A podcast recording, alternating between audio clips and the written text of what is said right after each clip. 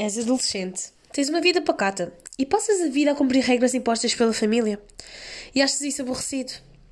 E tu sonhas com a liberdade, e o voar para mais longe e alcançar a tão desejada independência. Pois bem, este livro pode ser bom para ti. O livro After the Tude entrou na minha vida depois de uma amiga me ter falado do filme inspirado na obra. Gostei de ler e recomendo a sua leitura, porque aborda temáticas da vida real e que são muito importantes.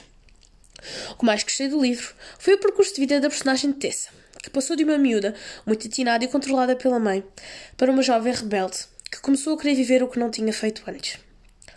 Depois de entrar na universidade, a protagonista altera significativamente o seu modo de vida. Deixa de estudar regularmente, frequenta festas, começa a beber, falta às aulas, inicia uma relação amorosa e. Pois.